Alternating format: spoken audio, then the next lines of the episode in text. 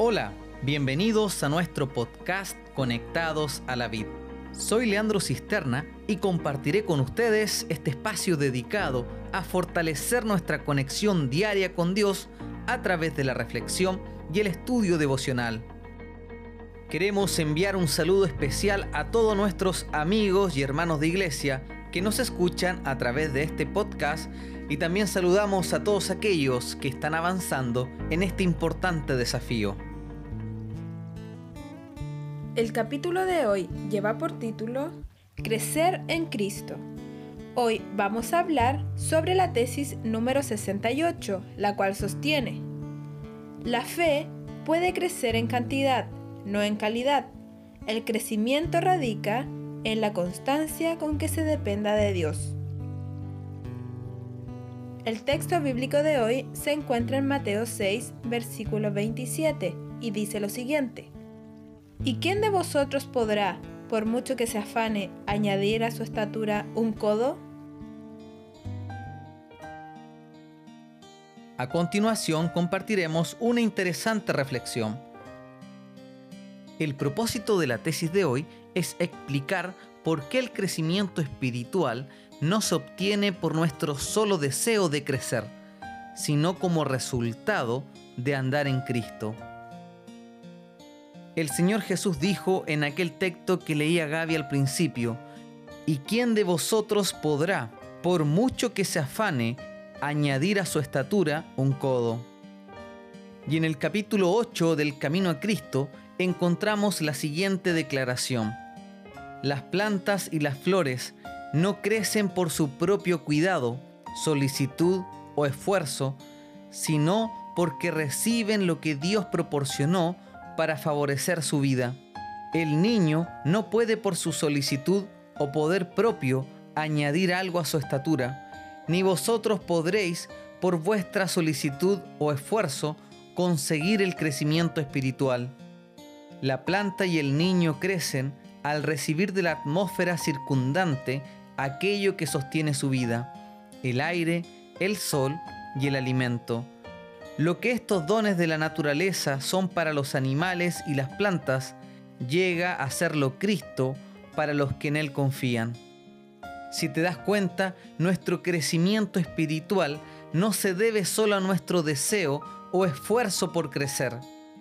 Incluso en el mundo natural, el crecimiento físico es un resultado de varios factores que interactúan entre sí, como por ejemplo alimentarnos, descansar, realizar ejercicio, factores hereditarios, entre otros. De igual forma, en el mundo espiritual, el crecimiento también se debe a la interacción de algunos factores importantes, como lo es la oración, la dependencia en Dios, la confianza, el conocimiento de Cristo, la lectura de su palabra, etc. Uno de los errores más grandes en el cual podemos tropezar en nuestra experiencia cristiana es la idea de que después que hemos aceptado a Cristo como nuestro Salvador, nos corresponde a nosotros continuar el camino solos. En otras palabras, que el perdón y la gracia se terminan en el bautismo, que desde ahí en adelante la persona ya debe valerse por sí misma. Sin duda, este es un tremendo error. La hermana White en el mismo capítulo 8 del Camino a Cristo, el cual yo te invito a que tú lo leas después de manera detenida, sostiene lo siguiente. Muchos tienen la idea de que deben hacer alguna parte de la obra solos. Confiaron en Cristo para obtener el perdón de sus pecados, pero ahora procuran vivir rectamente por sus propios esfuerzos. Mas todo esfuerzo tal fracasará. El Señor Jesús dice, porque separado de mí nada podéis hacer. Nuestro crecimiento en la gracia, nuestro gozo, nuestra utilidad, todo depende de nuestra unión con Cristo. Solo estando en comunión con Él diariamente y permaneciendo en Él cada hora es como hemos de crecer en la gracia. Él no es solamente el autor de nuestra fe, sino también su consumador ocupa el primer lugar, el último y todo otro lugar. estará con nosotros no solo al principio y al fin de nuestra carrera, sino en cada paso del camino. Qué hermosa es la promesa que encontramos en esta cita. Jesús no es solo el autor de nuestra fe, sino también es el consumador de nuestra fe. No estará con nosotros solo al principio y al final de nuestra experiencia cristiana, sino que prometió estar con nosotros todos los días en cada paso del camino.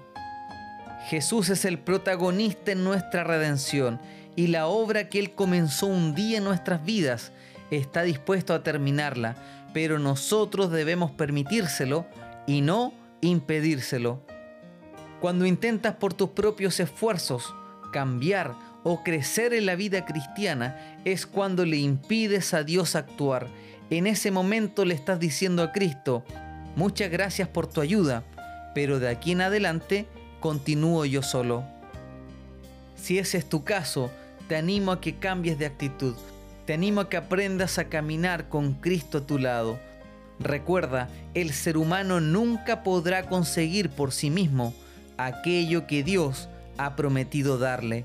Tu esperanza no se cifra en ti mismo, ni en lo que tú puedas alcanzar, sino en lo que Cristo hizo y continúa haciendo por ti. Me despido y te dejo invitado a continuar con tus estudios devocionales. También te invito a participar de nuestra cadena de oración todos los días a las 7 de la mañana y también a las 7 de la tarde. Finalmente te invito a suscribirte o a seguir nuestro podcast, el cual está disponible en diferentes plataformas como Spotify, Anchor, Apple Podcasts, Google Podcasts y muchas otras. No olvides compartirlo con todos tus amigos para que más personas sean bendecidas con este material.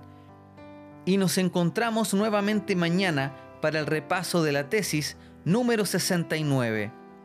Que Dios te bendiga y que Dios te acompañe.